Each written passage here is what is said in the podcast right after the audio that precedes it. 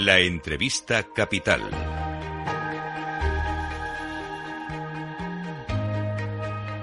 Luis Vicente Muñoz.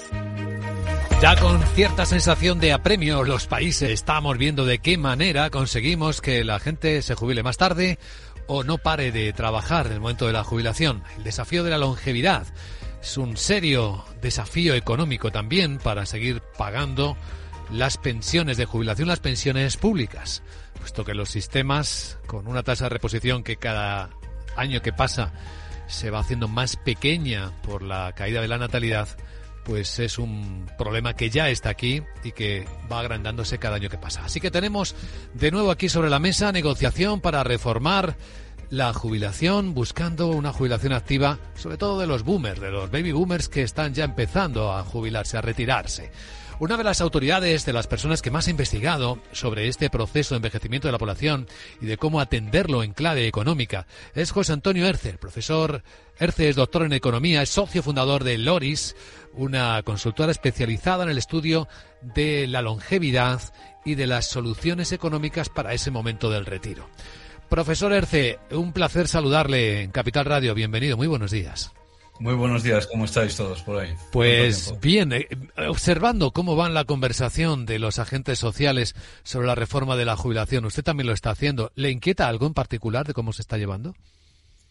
Bueno, parece ser que en este año el foco se va a poner en uniformizar de alguna manera y armonizar las figuras de jubilación parcial, jubilación flexible, jubilación activa. El problema es que tenemos varias figuras que no acaban de de despegar, que no acaban de funcionar, que son poco conocidas y que resultan algo ineficientes porque todavía conservan incentivos, digamos, perversos para que ese ideal de la compatibilidad entre la jubilación y el trabajo, más concretamente de las rentas de, laborales de ese trabajo con la pensión de jubilación, pues acabe de, de estar redondeado. De manera que me parece un foco bien puesto, bien situado. Vamos a ver cómo lo resuelven. ¿Cuáles son los incentivos perversos a los que usted se refiere y que están ahí todavía?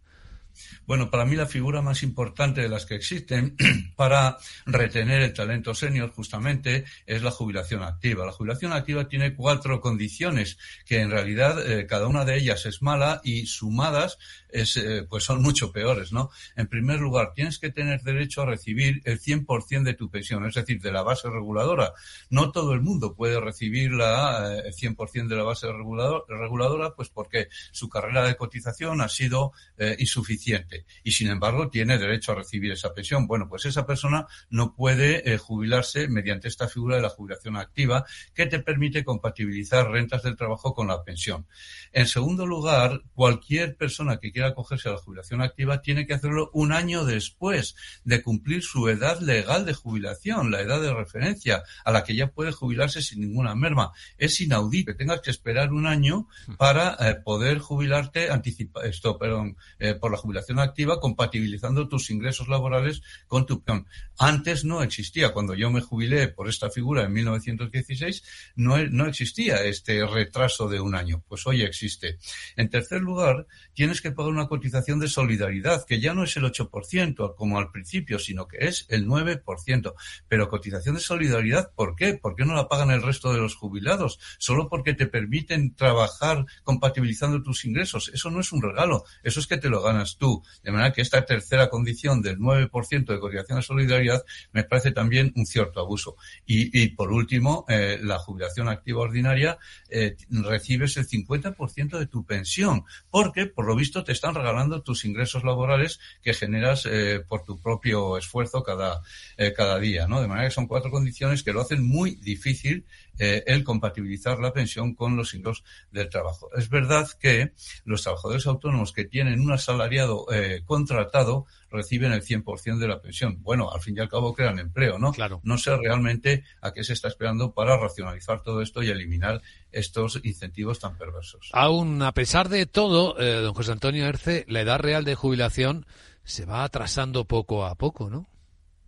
Sí, faltaría más. Ya tenemos una edad normal, una edad legal de, jubilación de 66 años y 6 meses, porque se va cumpliendo el calendario. En 2027 estaremos en los 67 años y esto está tirando de la edad efectiva.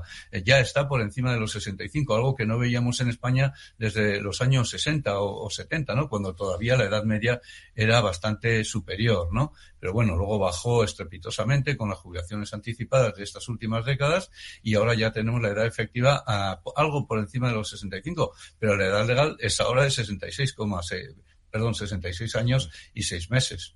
¿Llegaremos a un momento en el que la jubilación no sea obligatoria o no haya eh, jubilaciones obligatorias?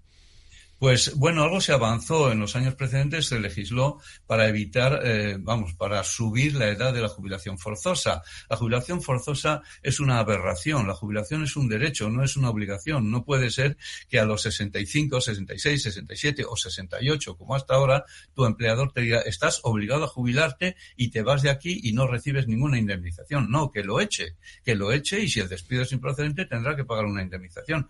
Pero la jubilación obligatoria es una aberración que me parece impropio de agentes sociales, de interlocutores sociales avanzados del siglo XXI. Y cuando hablo de interlocutores sociales, hablo de sindicatos que no sé por qué la admiten, y mm, eh, hablo también de empleadores que la adoran. Muchos empleadores necesitan descargarse de trabajadores. Bueno, que lo planifiquen, que atiendan los costes que eso tiene y que se atengan a una ley normal del siglo XXI, no a, a ese derecho de pernada que consiste en decir a los 68, te vas y te vas, no te quiero en mi empresa. Bueno, muy bien, pues te despido.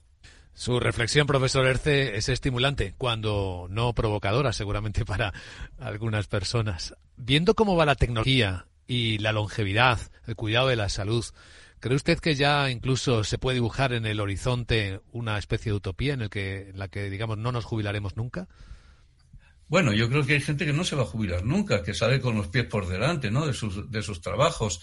Eh, y esto está bien y hay que estimularlo si la gente es feliz haciendo eso, pero somos eh, pocos, por así decirlo. Yo me jubilé con la jubilación activa y sigo, y sigo trabajando a mis 72 años, ¿no? Pero conozco cada vez a más personas eh, que, que lo hacen y efectivamente esto hay que permitirlo y no hay que penalizarlo. Ahora, pretender que esto se extienda al conjunto de todos los trabajadores, no.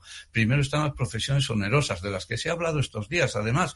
Pero vamos a ver, las profesiones onerosas están contemplados factores de reducción de la edad de jubilación en la seguridad social desde que se normalizó en el año 67 del siglo pasado, ¿no? Vamos a ver que no es ninguna novedad.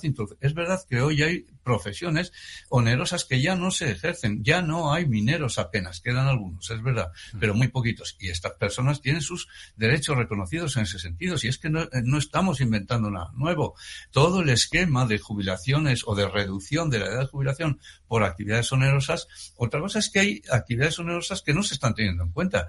Yo creo que hay profesores y profesoras de secundaria en, una buena parte de los centros públicos de educación de, este país y, en los centros concertados también, que a los 50 están quemados y que necesitan un eh, sabático laboral para eh, transformar radicalmente sus eh, capacidades y poder seguir en la brecha unos cuantos años más. En fin, esto estoy de acuerdo, que se revisen las profesiones y actividades onerosas, pero que no acabemos diciendo que toda actividad laboral es onerosa, porque entonces nunca podremos conseguir ese ideal de ir retrasando la edad de jubilación a medida que aumenta la esperanza de vida. Bueno, es que la tendencia parece ser de una intervención cada vez mayor en la vida de las personas, ¿no? Lo que es obligatorio, lo que deja de serlo.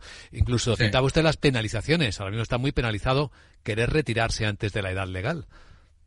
Bueno, eh, vamos a ver. Retirarse antes de la edad legal supone que la seguridad social te regala años y años y años eh, de pensiones gratuitas. Además, cotizas esos, esos años, no cotizas. Vamos a ver, eh, la jubilación anticipada tiene que estar eh, duramente penalizada, por lo menos en términos actuariales. Quiero decir, que la seguridad social no gaste ni un duro más por el hecho de que una persona quiere vivir un año más de pensión. Francamente, esto yo creo que en, todos los países avanzados, las penalizaciones por jubilación anticipada, y ya era hora en España que se endureciesen, porque eran tan suaves, tan suaves, que solo se podían, en fin, que se jubilaban jubilaban muchas, muchos trabajadores anticipadamente porque no les afectaba a la pensión máxima, les afectaba a la pensión que salía de la base reguladora, pero eso en cualquier caso no lo iban a cobrar. No, no, ya era hora de que la jubilación anticipada se penalizase como Dios manda. El 7% puede que sea excesivo. Desde luego, eh, desde el punto de vista actuarial, con eso gana el, sistema antes que el trabajador. Pero la bonificación del 4% por demorar la jubilación es, es justa. Excelente análisis. Como siempre escuchamos a don José Antonio Erce, doctor en Economía y socio fundador de Loris. Gracias, don José Antonio. Le deseamos un buen día. Gracias, amigos. Hasta pronto.